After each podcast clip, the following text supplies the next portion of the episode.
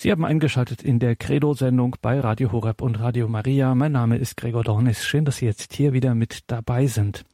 Gabriele Kubi ist bekannt, die Publizistin Gabriele Kubi ist bekannt für ihre klaren Wortmeldungen und in jüngster Zeit hat sie das wieder unter Beweis gestellt in ihrer Streitschrift Christliche Prinzipien des politischen Kampfes.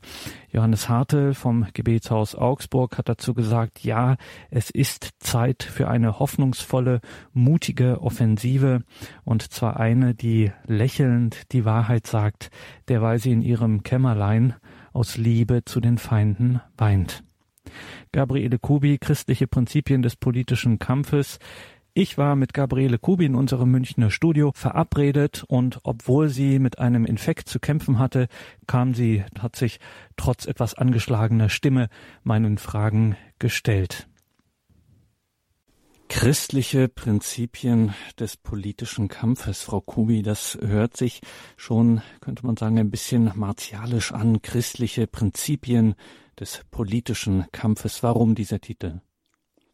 Ich glaube, dass das christliche Leben sehr viel mit Kampf zu tun hat, nämlich mit dem inneren geistlichen Kampf.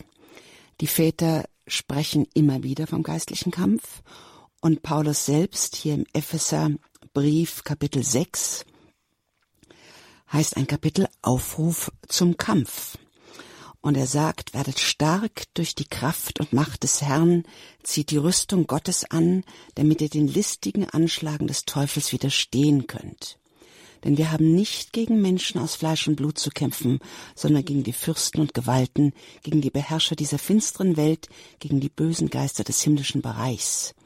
Und dann führt er aus die Waffenrüstung Gottes.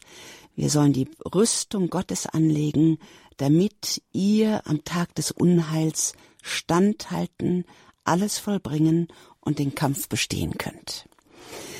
Wir sind also gut gerüstet, biblisch, äh, um dieses Wort Kampf zu gebrauchen. Und das ist nun auf die geistliche Ebene bezogen. Ich glaube aber, dass wir tatsächlich heute in unserer Gesellschaft nicht nur in einem Kampf, sondern in einem Krieg uns befinden, nämlich in einem Krieg gegen Ehe, gegen Familie, letztlich in einem Krieg gegen das Christentum und gegen unseren Herrn. Und darüber werden wir hier noch sprechen, Frau Kubi. Für einen Menschen des 21. Jahrhunderts stellt sich bei so etwas die Frage politischer Kampf. Sie sprechen hier auch von Krieg. Darf eine Religion überhaupt politisch werden oder wird hier nicht doch, wie ja die Erfahrung äh, weltweit auch lehrt, nicht auch eine gefährliche Grenze überschritten? Es ist ganz klar, dass das Christentum keinen Gottesstaat will. Wir Christen sehen das anders und Jesus selbst sieht es völlig anders. Er hat ja niemals dazu aufgerufen, dass wir staatliche Macht übernehmen sollten, aber er ruft uns auf, als Christen in der Gesellschaft das Licht Gottes einzubringen. An jeder Position, an der wir sind, sind wir Christen, denn es ist unsere Identität, Christ zu sein, und wir können gar nicht anders, als als Vater, als Mutter, als Lehrer, als Beamter, als Journalist, als Autorin, als Politiker uns das, was wir als Christen sind und glauben, in die Gesellschaft einzubringen. Wir tun es aber niemals mit Gewalt. Wir dürfen keine Gewalt anwenden. Unser Herr ist am Kreuz gestorben, er selbst ist gestorben, er hat sich als Opfer gebracht, er hat nicht andere umgebracht, damit sie glauben, was er lehrt, sondern genau das Gegenteil.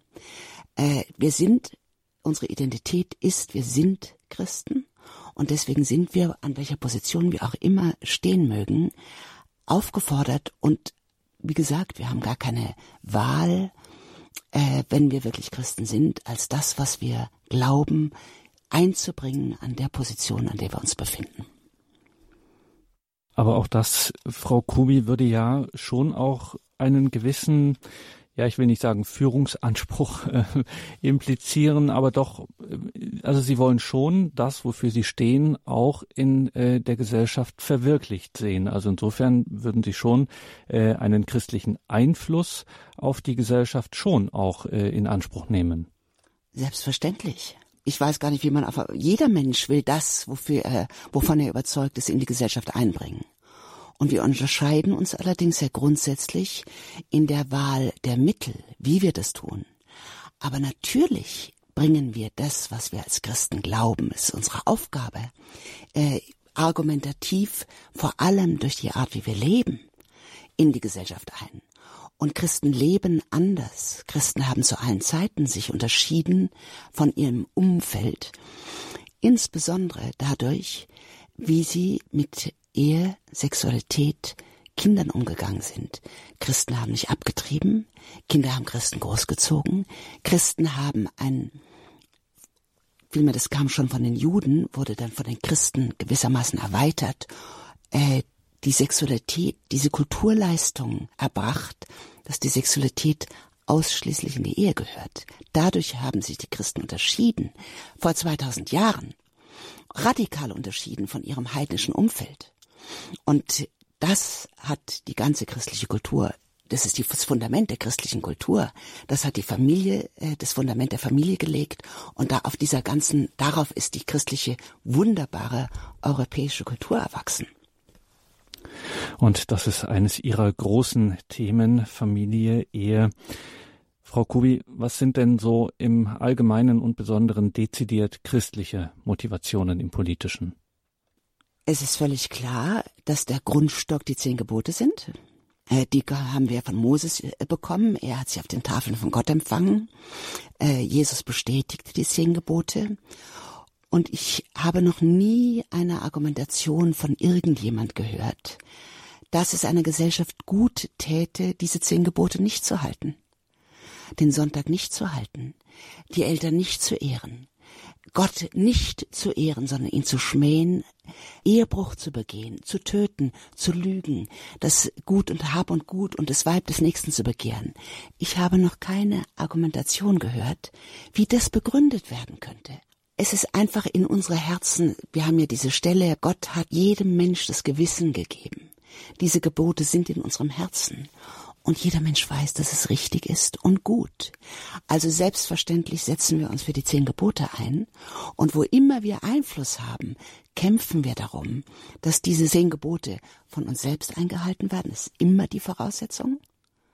Die zentrale Voraussetzung für Christen ist immer, dass wir leben, was wir fordern. Und das ist die, das ist sozusagen das Fundament und daraus folgt sehr viel.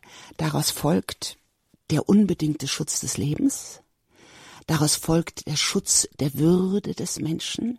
Die Würde des Menschen ist ein christliches Konzept und ergibt sich aus der Schaffung des Menschen durch Gott, der uns als Abbild Gottes, als Ebenbild Gottes, als Mann und Frau erschaffen hat.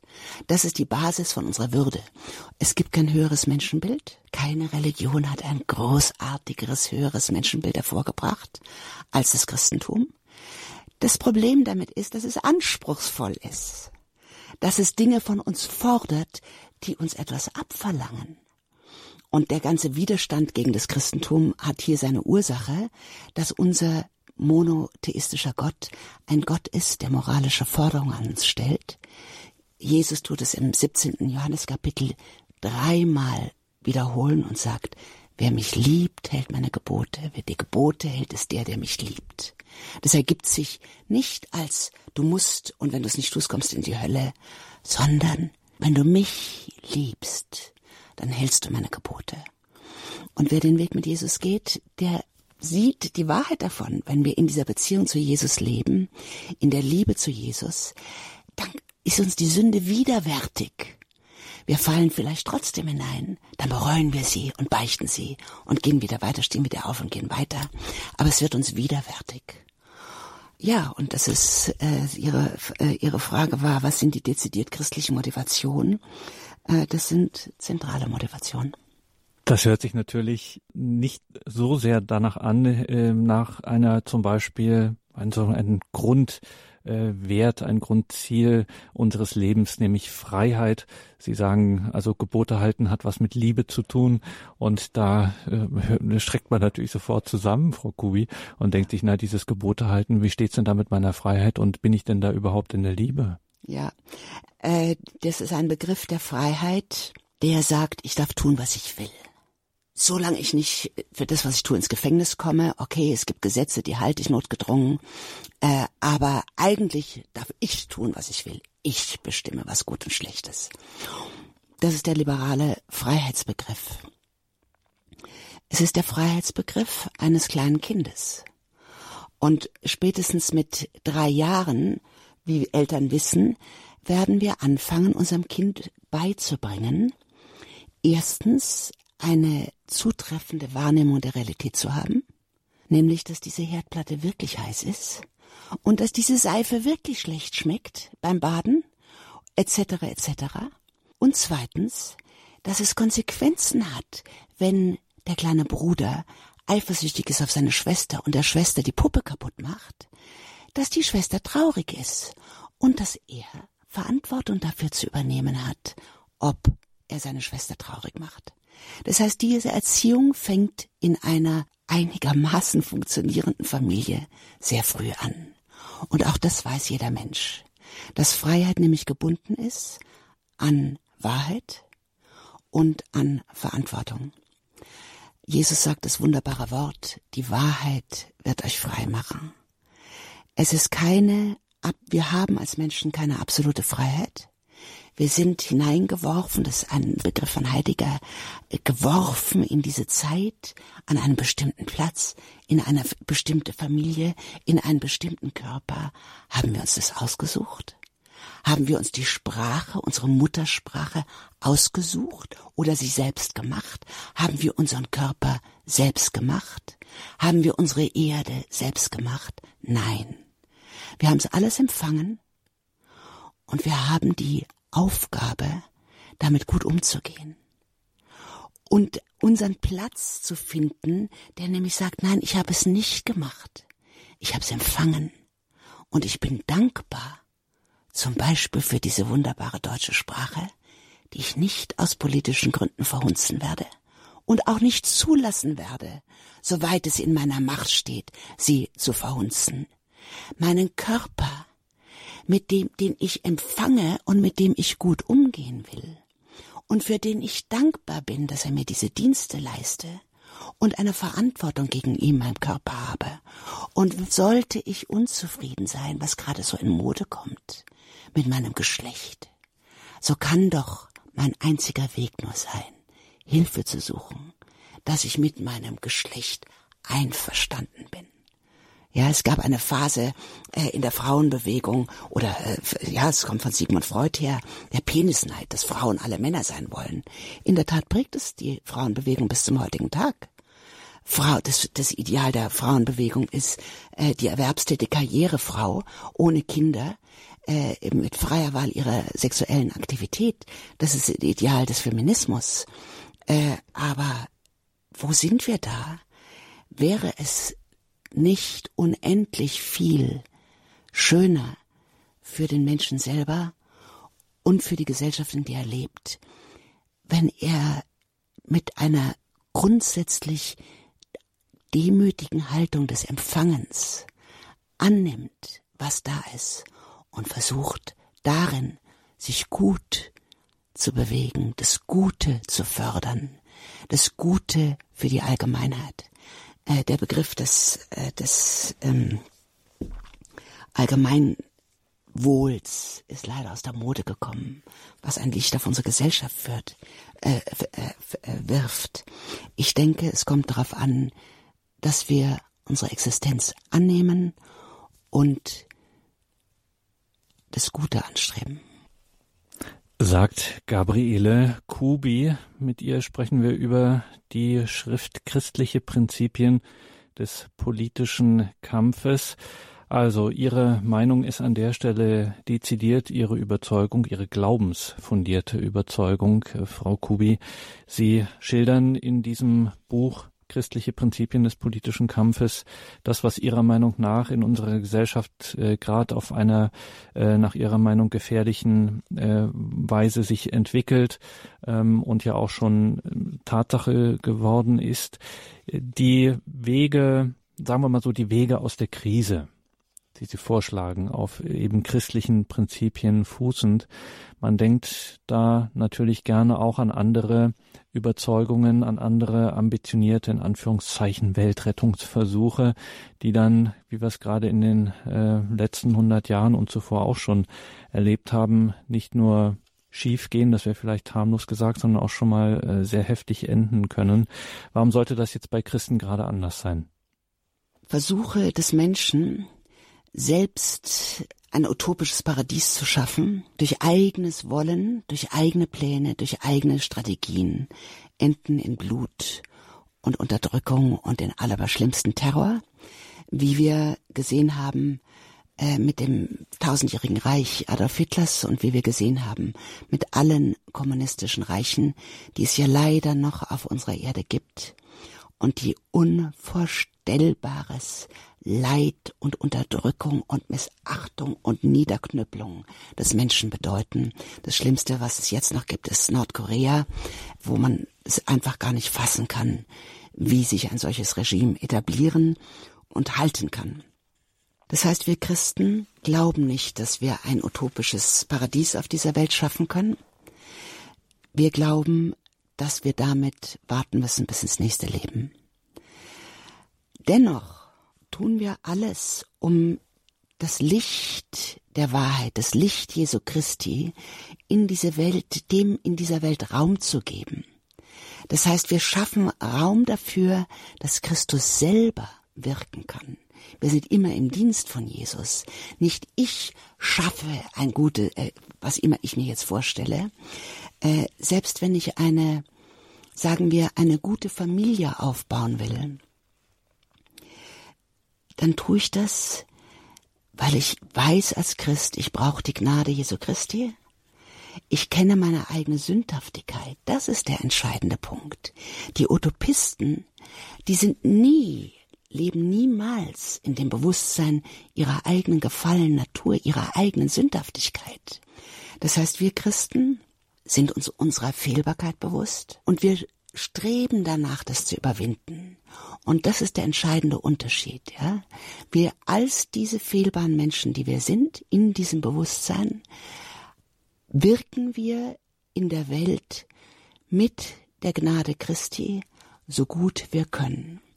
Das setzt ein geistliches Leben voraus, christliche Prinzipien einfach durchsetzen zu wollen, ohne sie selbst zu leben, ist Heuchelei. Jesus hat dazu die allerschärfsten Angriffe. Ihr seid wie getünchte Gräber, außen weiß und innen ist Schlangenbrut und Kot. Also schärfer geht's nicht. Äh, wir müssen sehr aufpassen, dass wir nicht selber in diese Kategorie fallen. Das heißt, was fordern, äh, was so und so sein muss und nichts anders sein darf, sondern das Überzeugendste ist, wenn wir selber leben, was wir gerne in der Gesellschaft verwirklicht sehen möchten.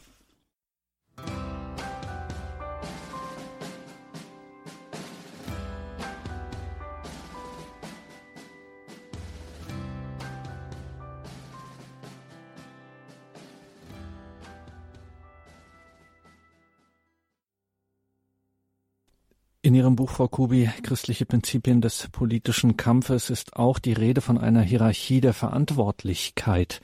Hierarchie der Verantwortlichkeit. Was meinen Sie da? Ja, also ich bewege mich ja in Kreisen, wo Menschen ihre ganze Arbeitskraft in den Dienst Gottes stellen. Das gehört zu meiner großen Freude meiner Arbeit, dass ich, wo ich ja jetzt weit in der Welt herumkomme, überall wirkliche Jünger Jesu treffe die meistens ein tiefes Bekehrungserlebnis hinter sich haben, so wie ich selber, und die alles in den Dienst des Herrn stellen. Oft sind sie verheiratet und alle, die wir in dieser Weise leben, oder wahrscheinlich hat es jeder Christ das Problem, die Arbeit frisst uns auf. Wir sind ja auch immer in der Minorität. Wir haben immer gewaltige Berge vor uns, die wir gerne bewegen möchten, aber sehr schwer bewegen können. Wir sind meistens understaffed, meistens gibt es zu wenig Leute, die die Arbeit machen, meistens haben wir zu wenig Geld. Also das sind, ist das, das täglich Brot in diesem Kampf für Jesus, der auf der Welt geführt wird.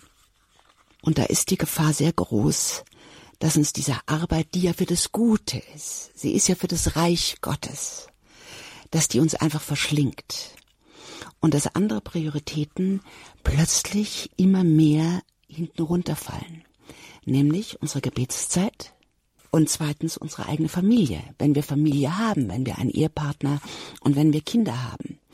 Die Dringlichkeit, mit der sich diese verschiedenen Bereiche melden, sind unterschiedlich.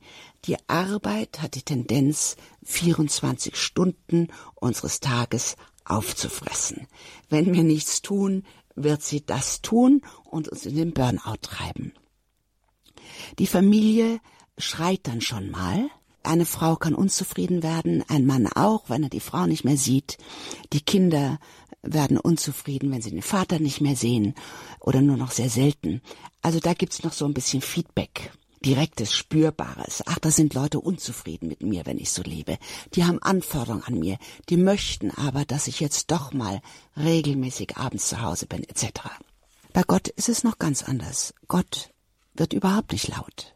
Gott können wir einfach, äh, der wartet in aller Geduld. Und wir merken nur, dass plötzlich was nicht so gut läuft, dass unsere Energie runtergeht, dass irgendwie der Heilige Geist nicht so bei uns ist. Das wird spürbar und es dauert manchmal, schlittern wir da hinein und es dauert eine ganze Weile, bis wir merken, oh, ich muss die Notbrennrisse ziehen. Ich brauche unbedingt mal wieder Exerzitien, um wirklich auf die Spur zu kommen, um wirklich das Gebetsleben in meinen Alltag wieder reinzukriegen. Die wirkliche Priorität ist umgekehrt. Ist nicht Arbeit, Familie, Gott, sondern ist Gott, Familie, Arbeit. Habe eine Freundin, die arbeitet als Seelsorgerin im Krankenhaus und die berichtet, dass es eigentlich niemanden gibt, der vor dem Sterben sagt, ich habe zu wenig gearbeitet und sei es für das Reich Gottes. Aber es gibt viele, die sagen, ich habe zu wenig Zeit für meine Familie gehabt. Die ist doch das Wichtigste. Ich war nicht genug bei meinen Kindern. Und es gibt auch viele, die dann spüren, dass sie Gott nicht genügend Zeit gegeben haben. Und es ist wichtig, in dieser Wachheit zu bleiben und diese Hierarchie im eigenen Leben richtig hinzukriegen. Sagt Gabriele Kubi wir sind mit ihr im Gespräch über ihre Schrift Christliche Prinzipien des politischen Kampfes. Frau Kubi, Sie zitieren in Ihrem Buch Benedikt XVI. mit dem Wort von der kreativen Minderheit. Die kreative Minderheit, was ist damit gemeint? Ja, wir Christen sind auf jeden Fall eine Minderheit, die engagierten Christen. Äh, wir werden immer mehr eine Minderheit. Die Frage ist, sind wir auch kreative Minderheiten? Lassen wir uns was einfallen? Und Papst Benedikt hat darüber ganz eindeutig gesprochen. Er hat gesagt, es sind die kreativen Minderheiten, die etwas in Bewegung bringen. Ich möchte ihn zitieren äh, aus seinem Interview, was er auf dem Flug von Rom nach Prag gegeben hat am 26.09.2009. Zitat. Es sind die kreativen Minderheiten, welche die Zukunft bestimmen. Und in diesem Sinne muss sich die katholische Kirche als eine kreative Minderheit verstehen, die über ein Erbe an Werten verfügt, die nicht der Vergangenheit angehören, sondern eine lebendige und zeitgemäße Wirklichkeit darstellen. Die Kirche muss sie aktualisieren, sie muss in der politischen Debatte präsent sein, in unserem Ringen um eine wahre, Auffassung von Freiheit und Frieden. Zitat Ende. So, und dann müssen wir zum Abschluss unseres Gesprächs, Frau Kubi, wenn wir hier über Ihr Buch Christliche Prinzipien des politischen Kampfes sprechen, noch auf wiederum die christlichen Prinzipien des politischen Kampfes kommen, nämlich auf die Frage, ja, was gehört zu den wesentlichen äh, christlichen Vollzügen des Glaubens, an allererster Stelle natürlich ist da das Gebet äh, zu nennen in all seinen Ausprägungen und Formen, die es da christlicherseits gibt. Politischer Kampf und Gebet, ganz platt gefragt, äh, geht das zusammen? Hat das was miteinander zu tun?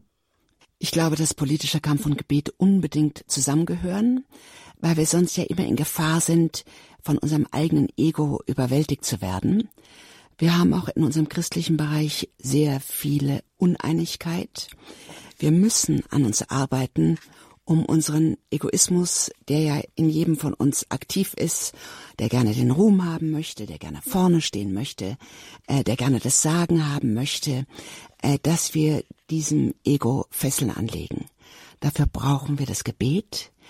Äh, was geschieht durch das Gebet? Durch das Gebet sind wir in Kontakt mit Jesus, der unsere eigentliche Sehnsucht erfüllt, unsere eigentliche Bedürftigkeit darauf antwortet, so dass wir das nicht immer in die Außenwelt hinein verlegen müssen so dass es uns möglich wird, da Spielraum zu haben und sagen, okay, wenn du das jetzt machst, mach du es, diese Tür geht auf, eine andere geht zu und da eine Gelassenheit zu entwickeln.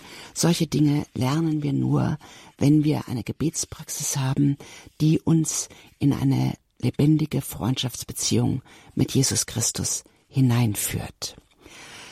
Dort lernen wir auch, wir brauchen das Gebet dazu und die Sakramente, die Teilnahme an der Heiligen Messe, die regelmäßige Beichte, die Betrachtung des Wortes Gottes, was die uns, das die Macht hat, uns zu verändern. Äh, das müssen wir alles praktizieren, um bei christlichen Prinzipien bleiben zu können. Denn das ist nicht leicht.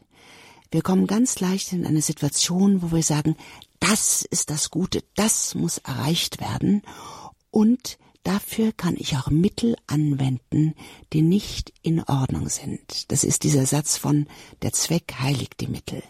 Dafür verdrehe ich ein bisschen dieses Zitat.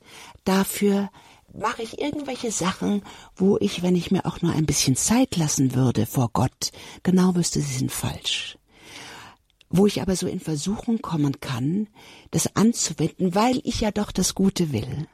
Bin überzeugt, dass es in Gottes Augen nicht entscheidend ist, ob wir diese Ziele, diese guten Ziele im Kampf für sein Reich erreichen, sondern dass das Zentrale für Gott immer und unter allen Umständen unsere eigene Heiligung ist christliche Prinzipien des politischen Kampfes. Über diese Streitschrift habe ich mit der Autorin und Publizistin Gabriele Kubi gesprochen. Wir waren dazu in unserem Münchner Studio verabredet und obwohl sie auch aus Krankheitsgründen mit einer angeschlagenen Stimme hätte absagen können, hat sich Gabriele Kubi den Fragen gestellt christliche Prinzipien des politischen Kampfes. Wenn Sie sich für diese Schrift, für dieses kleine Buch interessieren, dann schauen Sie in die Details zu dieser Sendung im Tagesprogramm auf horeb.org beziehungsweise in der Horeb App.